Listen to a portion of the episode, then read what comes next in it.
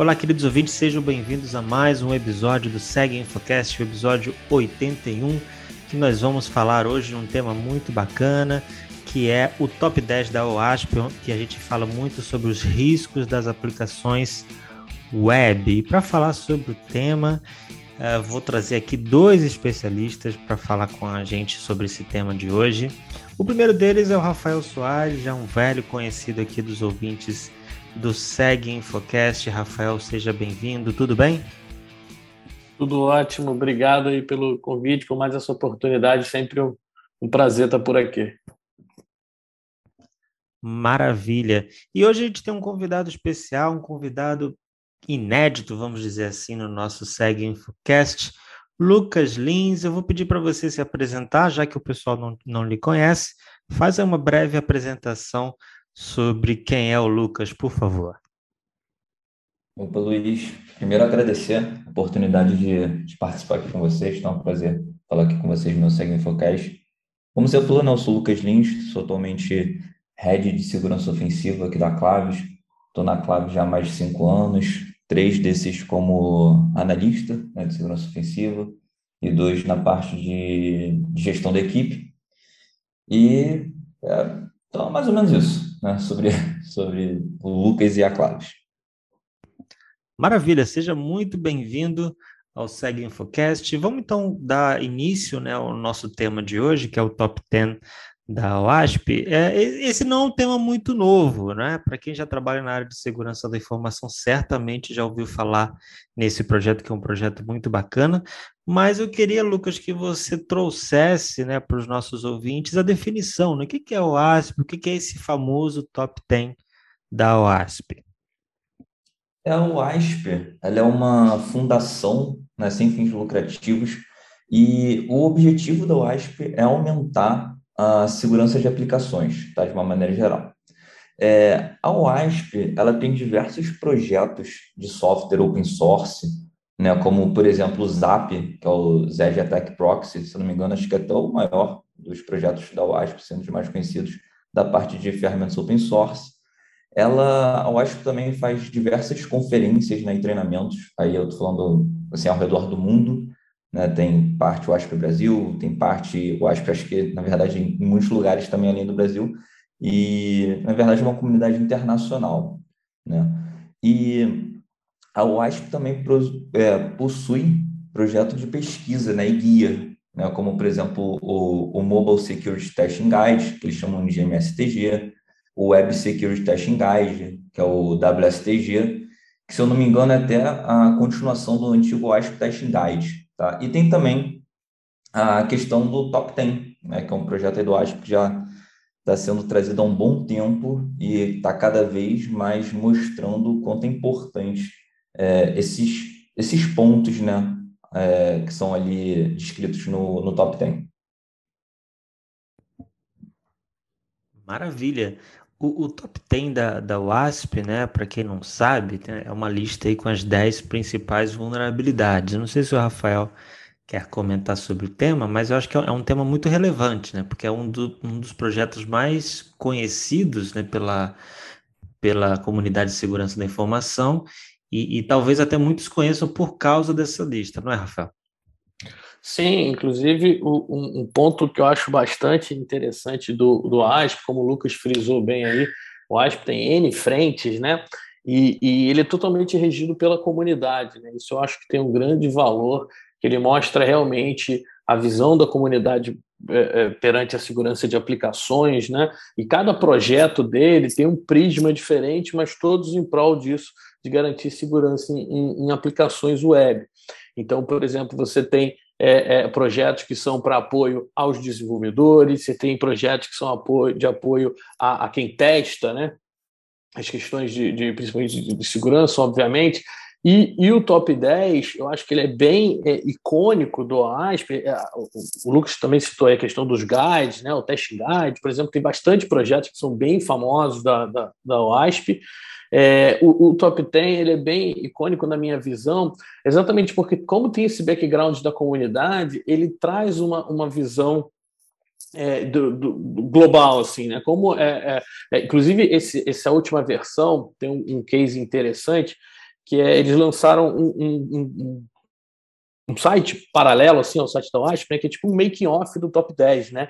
Então ali mostra o, não só o resultado final, né, que foi lançado recentemente, mas também o, o, o como como chegar ali, né, a massa de dados, né? Quantas quantas é, pessoas foram entrevistadas, quantas aplicações foram testadas, tudo que foi levantado ali para chegar nessa nesse produto final, né? E o que ele traz é é, dentre, a gente sabe que, que, que segurança a gente precisa olhar para todos os lados, né? Então, é muito comum se ter uma dificuldade de priorização, né? De beleza, entendi, eu tenho um monte de problema de segurança, qual que eu resolvo primeiro?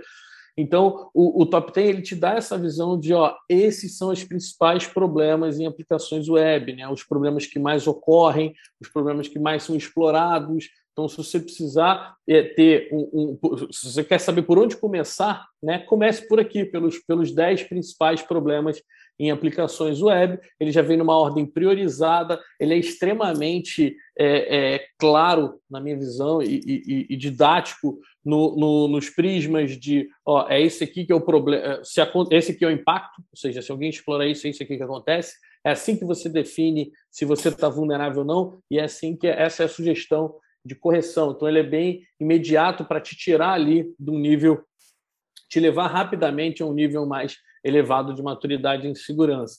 Então, acho essa a ideia. É, e isso só é possível por causa dessa visibilidade que, ele, que, que, que, o projeto tem, por ser da comunidade. Então, todo mundo participa, todo mundo opina ali, acaba trazendo essa visão bem precisa aí do que, que é mais prioritário para a segurança da aplicação web. E, e, o bacana é que é justamente isso, né? Ele, ele é feito pela comunidade para a comunidade, né? Então, Lucas, você que também é um profissional de segurança, você até poderia comentar para a gente quais, são as vantagens, né, que, que a gente como profissional pode ter ao conhecer essa lista, né? Eu entendo que talvez a gente saia na frente aí dos demais, você não acha?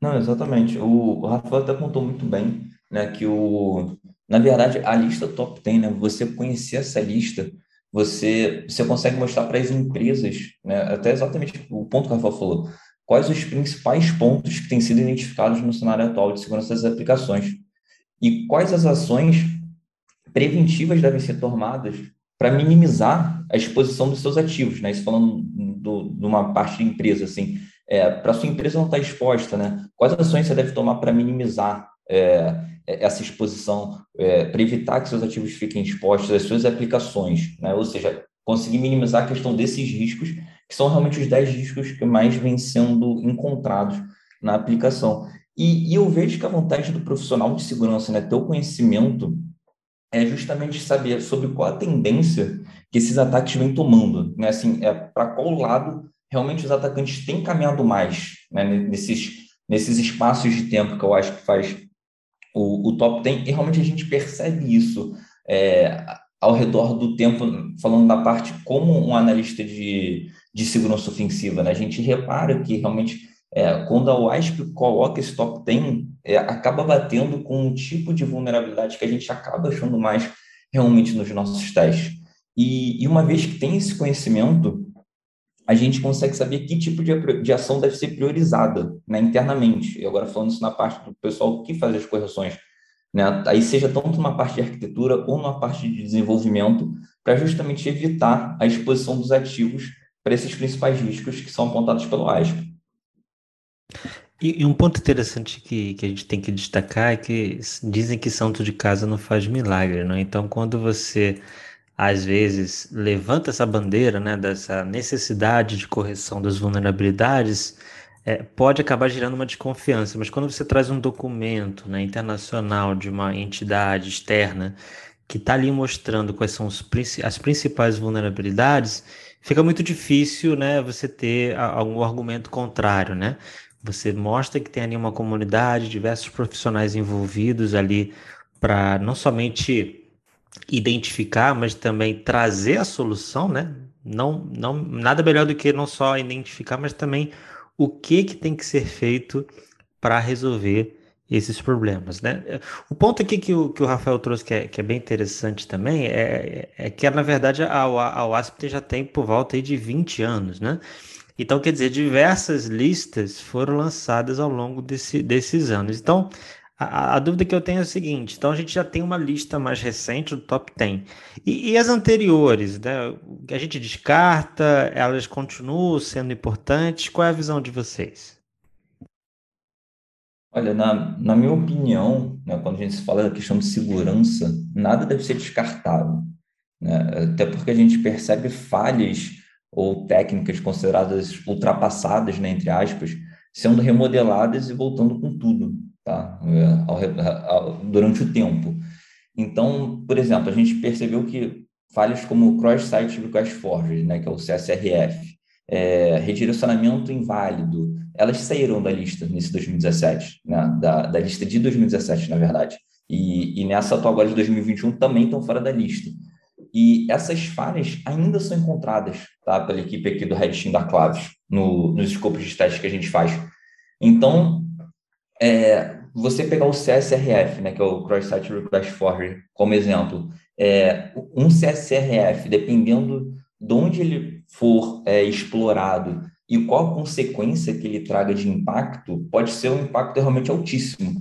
Então, as listas anteriores, não é porque certos pontos saíram das listas com o passar do tempo, na minha opinião, que devem ser descartados. Eu acho que, na verdade, deve ser sempre complementado ao passar das listas em diante. É, e um ponto, se me permite só complementar, um ponto que eu acho válido trazer também é que a gente tem citado aqui é, é, é a, a, característica do, do, do OASP prática, né? onde ela tem guias de teste, ferramentas, tem esse, o, Top 10, que é uma forma resumida de você ir direto ao ponto ali, quem são os principais, mas vale frisar o papel importantíssimo que o ASP tem no que diz respeito à pesquisa em segurança. É um material riquíssimo, assim, né? as documentações, é, eles têm ambientes de teste. Então, nessa, nessa, nesse prisma de pesquisa, de entendimento, de tendências de ataque, de histórico de ataques e tal, é muito interessante você avaliar a evolução do top 10. Lembrando que o top 10 ele tem um, um, um, uma pegada de, de relevância, de, de, de, o quanto aquele ataque acontece, etc. Então é interessante você ver na evolução, né, com o passar dos anos, ataques que deixam de, de, ter tanta relevância, né? Foi o que o, o, Lucas citou aí, que deixou de participar do não estava mais entre os top, os top 10, né? E agora voltou. A forma como eles se transformam também durante essa, essa, essa passagem de tempo, a abordagem muda, é, muda um ponto ali, ele a, a, a, é, juntam dois problemas, entende-se que é uma causa raiz só, então muda a abordagem para um tema só. Então, a evolução dos ataques, né, do, do, da forma como as, vulnerabilidades são exploradas, das tendências de ataque, é algo que eu considero muito interessante de ser observado. Então, né, nessa linha de pesquisa, é, é, é lembrando que o, o, top 10 não é um, uma bala de, de, que vai resolver o. Ah, eu resolvi aqui, já beleza, estou protegido contra o, o, todas as vulnerabilidades listadas no, no top 10 é, mais atual, então eu estou seguro. Não. Ele é um caminho de início ali para te dar um ganho mais rápido, é, mas tem outros desdobramentos, até citando outro projeto da, da OASP, onde ele fala de, é, de maturidade, né, do modelo de maturidade da aplicação, é, isso você vai evoluindo, né? Então, você se, se protege ali contra esses 10 primeiros, depois você vai é, esgotar a metodologia do testing guide, depois você vai rever a sua aderência com o, o, o, de codificação segura, né, de desenvolvimento seguro. Então, você está sempre é, evoluindo. Então, é sempre bom ter essa, essa, essa série histórica, na minha opinião, principalmente para esse background de pesquisa, né, de entendimento das tendências de ataque, etc. Maravilha. E, e, e trazendo, inclusive, agora as novidades da recente versão de 2021, eu queria até que você trouxesse né, as novidades dessa versão. Né? Eu, eu me recordo que na, na, versão de 2017 o primeiro lugar era o SQL Injection. Não sei se isso se manteve ou agora o número 1, o número 2, o número 3 ali mudaram bastante. Vocês podem trazer as novidades dessa, dessa versão 2021? A, a versão 2021 ela teve principalmente assim de para se destacar três entradas novas, né? A primeira foi em Security Design. Eu vou entrar em um pouquinho mais de, de detalhes cada uma delas, mas só primeiro apontando. A primeira foi em Security Design. a segunda foi Software and Data Integrity Failures, e a terceira foi o Server-Side Request Forgery. Falando um pouco sobre Security Design, ela acaba sendo uma categoria ampla que engloba vários tipos de fraqueza, né, do, do tipo assim, ineficiência ou ausência do controle de design. Mas vale ressaltar que tem uma diferença entre design inseguro e implementação insegura. E a diferença é justamente ali na causa raiz desse problema.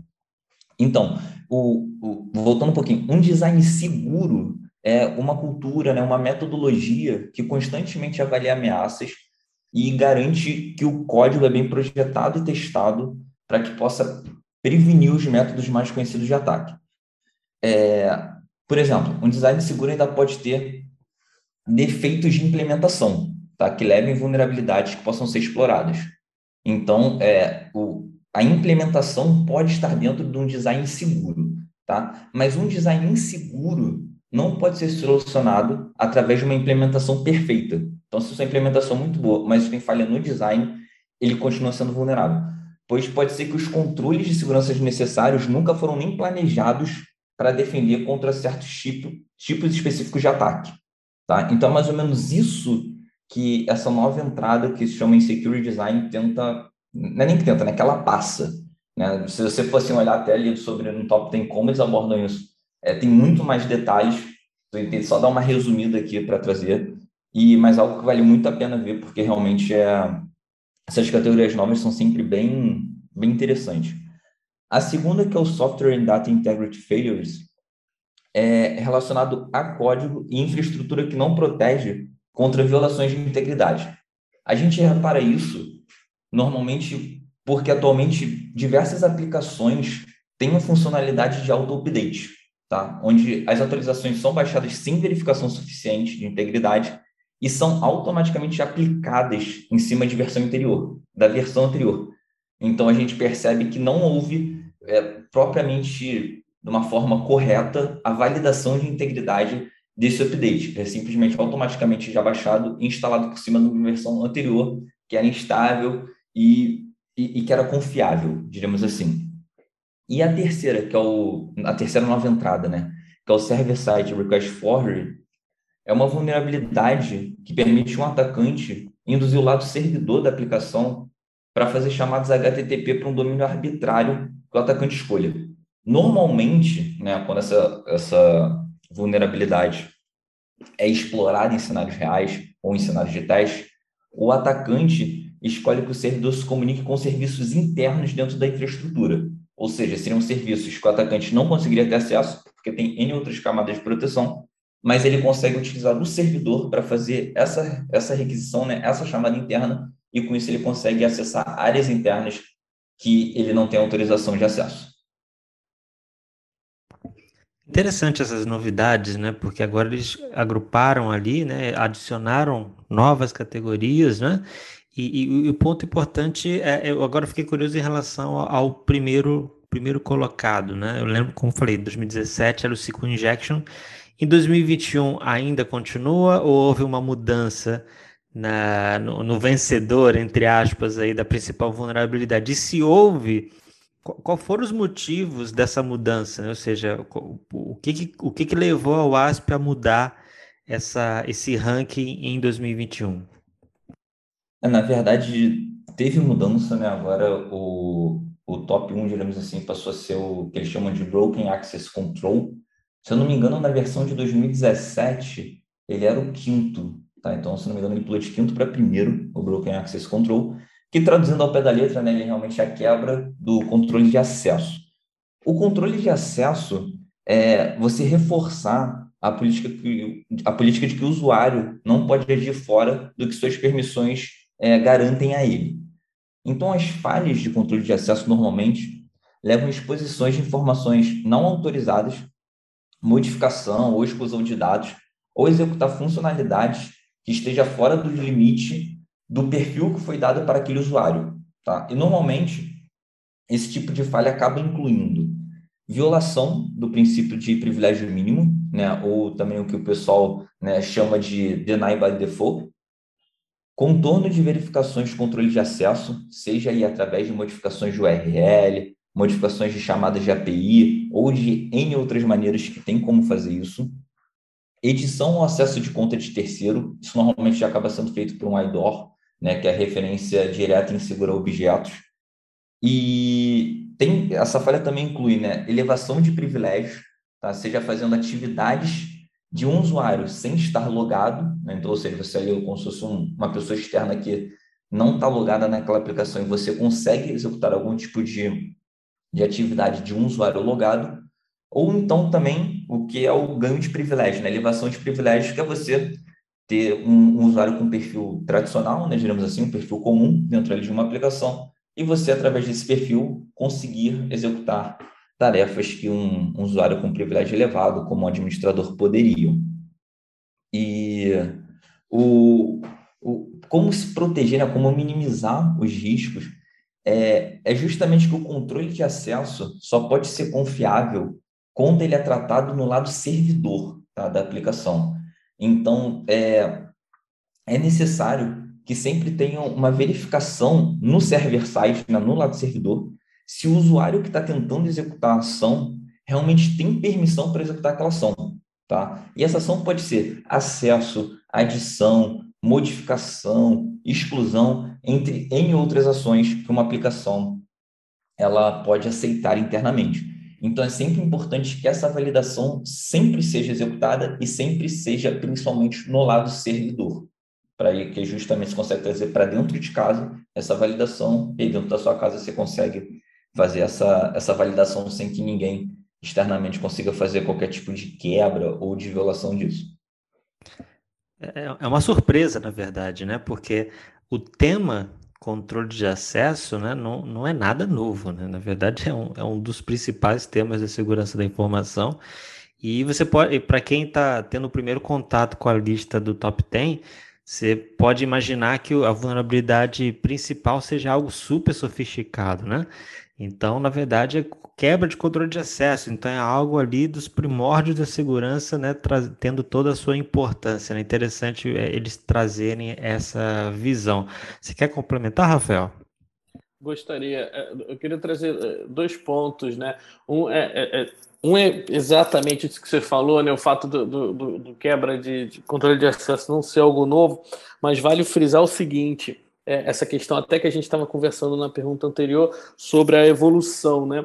É, as aplicações web estão evoluindo, né? Estão cada vez mais complexas, né? Então, é, é, trazendo um, um, um, um, exemplo aqui bem de antigamente, né? Sem querer entregar a idade, mas o, o, quando começaram as aplicações web eram situações extremamente simples, né? Era tanto que e, e, e é um cenário onde você tem ali algumas páginas dinâmicas, né? um ambientezinho autenticado ali, ou seja, algumas requisições que você bloqueia se não tiver é, o conceito de sessão, né, um cookie, alguma coisa autenticando. Então, era um cenário relativamente, comparado com o que a gente tem hoje, extremamente simples. É, esse cenário simples é, é, é faz com que as principais vulnerabilidades, principais no sentido de mais prováveis de acontecer e mais comuns, sejam essas atividades mais pontuais em cima de tratamento de entradas, né, que é, que é a falha no tratamento da interação do usuário com, com a aplicação, que são as injeções, o XSS, que durante uh, algumas edições aí do, do Top 10 estavam ali nas primeiras posições. Tá? O que, que acontece? E aí eu, eu queria trazer dois pontos de vista aí. Um, deles é esse: a complexidade da, da, o aumento da complexidade das aplicações, na minha visão, é uma tendência natural a que, a que as falhas venham em implementações Tá? Por exemplo, o controle de acesso à implementação, a, a, forma como você trabalha a criptografia na aplicação é uma, uma, uma, implementação. É diferente de tratamento de entrada, que é uma política de, de, de desenvolvimento seguro, é diferente de, de, security misconfiguration, por exemplo, que é, é, é baseline de segurança. São situações diferentes, assim, até, até equipes diferentes responsáveis, digamos assim. É, então tem esse, esse viés, né, de a complexidade das, das, das aplicações vai trazer, na minha visão, traz para esse cenário de controle de acesso, de forma como implementa criptografia, essas questões mais, é, é, da, da, mais é, customizadas ali da aplicação.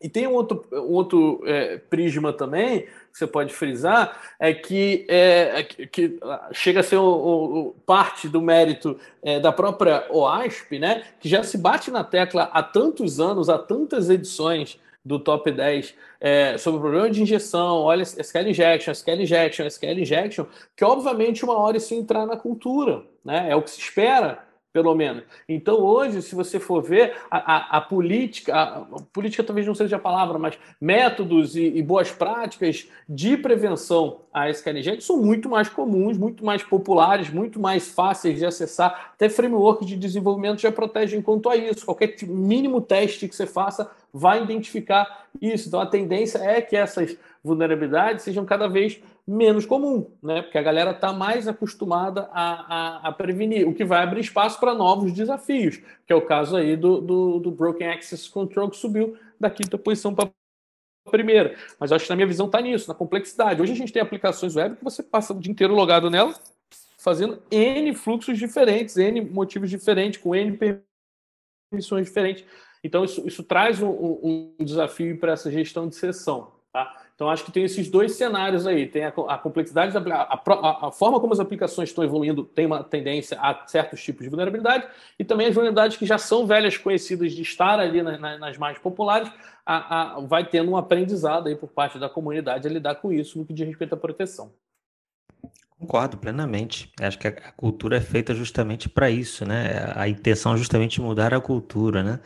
E em relação às outras categorias, vocês gostariam de destacar alguma que também, né? A gente teve diversas mudanças no top 10. Vocês gostariam de destacar alguma outra mudança que vocês consideram relevante?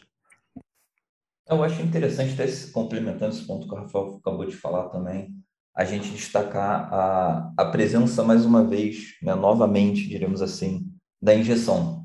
Né? A injeção, ela era a primeira, né, no último foi 2017, e agora ela juntou com a sétima, que era 2017, que é o XSS, e agora é, englobou tudo em injeção. Né? E o interessante é ver que o, esse ponto ele já está no top 10 já, já há quase 10 anos. Né?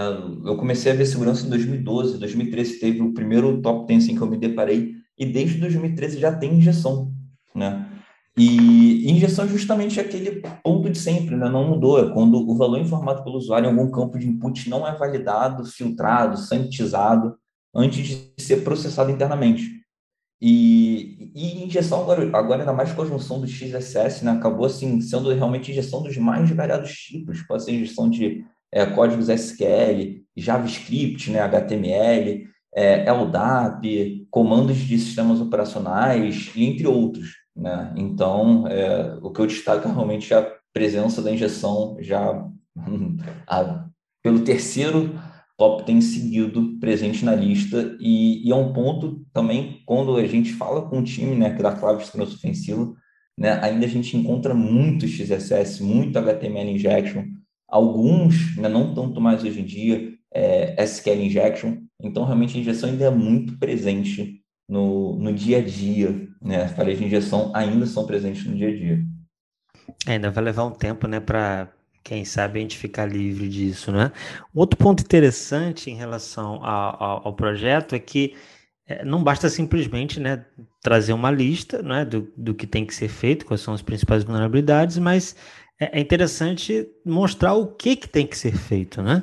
E, e, ele, a WASP lançou recentemente um guia para codificação segura, que inclusive foi um tema do post, de um post no SegInfo.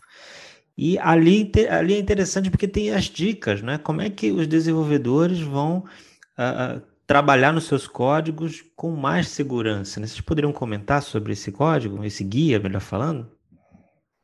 É, o, esse, documento né, que acho que é, lançou são realmente práticas gerais para codificação segura de software, né? E, e, a parte assim que eu achei mais interessante desse documento é porque é realmente um checklist, né? Bem direto e, e, que pode ser facilmente integrado no ciclo de vida ali do desenvolvimento. E esse checklist, quando você vê, né, ele divide em macro temas, né, em macro áreas ali de checklist. Então tem validações de input, gerenciamento de senhas, autenticação, gerenciamento de sessão, criptografia, enfim, das mais diversas categorias, né, só trouxe que algumas tem várias, mas o que eu achei interessante assim, é um checklist muito direto ao ponto. Né? Então, e, e com certeza, né, você cumprindo esse checklist, essas vulnerabilidades de top 10 todas já caem, uma vez que você implementa da maneira correta no ciclo de vida ali de desenvolvimento. É, e, e, um ponto importante, é, do, do, mesmo jeito que, que, a gente comentou aqui, que ah, o top 10 ele traz, obviamente, né, por isso o nome, as 10 principais, mas a gente tem o, pós disso, você consegue evoluir para ter outros guidelines mais completos, como o, o Testing Guide, como em outros projetos aí do, do, do Top 10. O, o análogo ao, ao Testing Guide, você tem, dentro do Top 10, você tem lá o, o, as formas de mitigar, né? algumas envolvendo código, injeção, por exemplo, obviamente envolve código, e, e você tem o, o transbordo disso, você tem o guide de codificação segura, né, que é para você seguir não só a, as boas práticas que previnem as vulnerabilidades presentes no top 10, como, como N outras. E quando a gente está falando de aplicações web, quanto mais proativo é o controle de segurança, melhor. O ASP tem também essa abordagem de controles proativos, né? Do tipo, ah, é, beleza, você tem que ter uma rotina de testes, tem que fazer verificações, tem que fazer é, é, monitoramento, que é até um ponto bastante interessante, que foi o, o tá na nona posição, né? O Security Logging and Monitoring Failures, que eu acho bastante interessante ter um item específico disso, né? De, de, de monitoramento, um item que veio através do, do survey, né, do, do, levantamento da aplicação. É, então, é, o, o, tem algumas técnicas ali proativas, alguns controles proativos que você tem que colocar, que isso tudo está previsto nesse, nesse é, manual de desenvolvimento seguro. E, e, o ponto importante é que quanto mais cedo se descobre um, um bug, mais barato é para você corrigir. Quando eu digo barato, estou falando barato operacionalmente, né? menos trabalho vai dar isso, em algum final da conta, aí vai acabar dando algum tipo de custo. É, financeiro, mas estou falando de, de, operacional, né? Você pegar uma aplicação que já está lá em produção, já tem um monte de gente usando, você identifica um problema e você tem que é, corrigir, é muito mais complexo do que em tempo ali de desenvolvimento, você está sempre fazendo orientado a testes e tal, e seguir essas boas práticas ainda em fase de desenvolvimento. É, é, é, é mais interessante, mais produtivo aí no que diz respeito a, a mitigar bugs. Concordo plenamente, Rafael, mas um ponto aqui, né, que a gente chega a uma conclusão é justamente a importância do desenvolvimento seguro. Acho que esse é um fato notório. Qualquer empresa que tenha uma aplicação, e qual empresa não tem, não é? Precisa realmente dar importância ao tema. Aí agora eu faço uma pergunta a vocês, né? Vocês já falaram do, do top 10 da WASP, já falaram do guia para codificação segura, mas e, e, se eu quiser, por exemplo, fazer um curso, quiser fazer uma certificação onde eu possa me aprofundar sobre o tema, quais são os caminhos ou quais são as opções que, que eu posso encontrar? É, é importante é, é, essa, essa, esse conhecimento né, em, em desenvolvimento seguro. Né?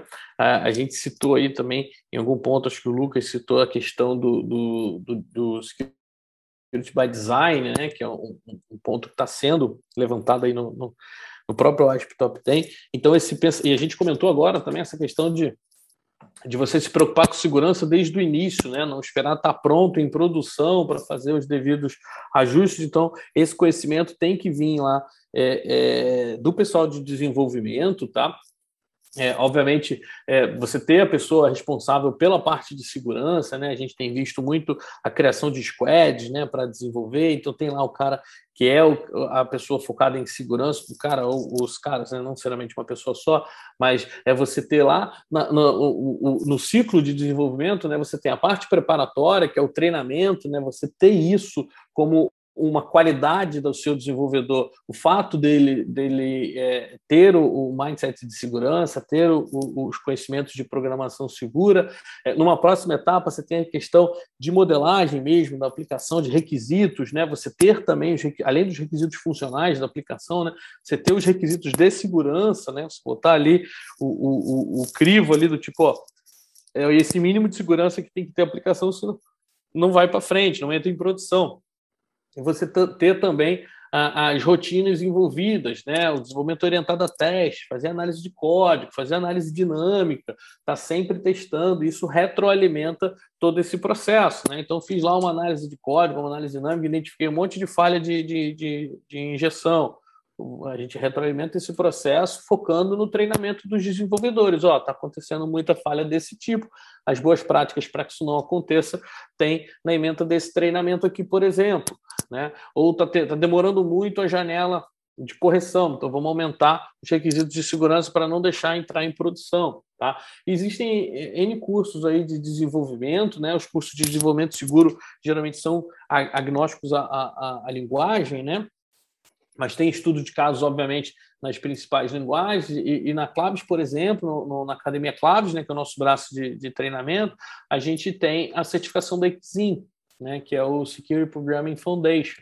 Também é uma trilha de segurança bastante interessante para quem é desenvolvedor sobre é, é, ciclo de vida, né, de desenvolvimento de software, como é que você bota segurança em todo esse ciclo de vida. Então, é uma certificação, é, não só a certificação, mas o, principalmente o conhecimento adquirido ali durante o treinamento é bastante interessante para essas questões de desenvolvimento seguro.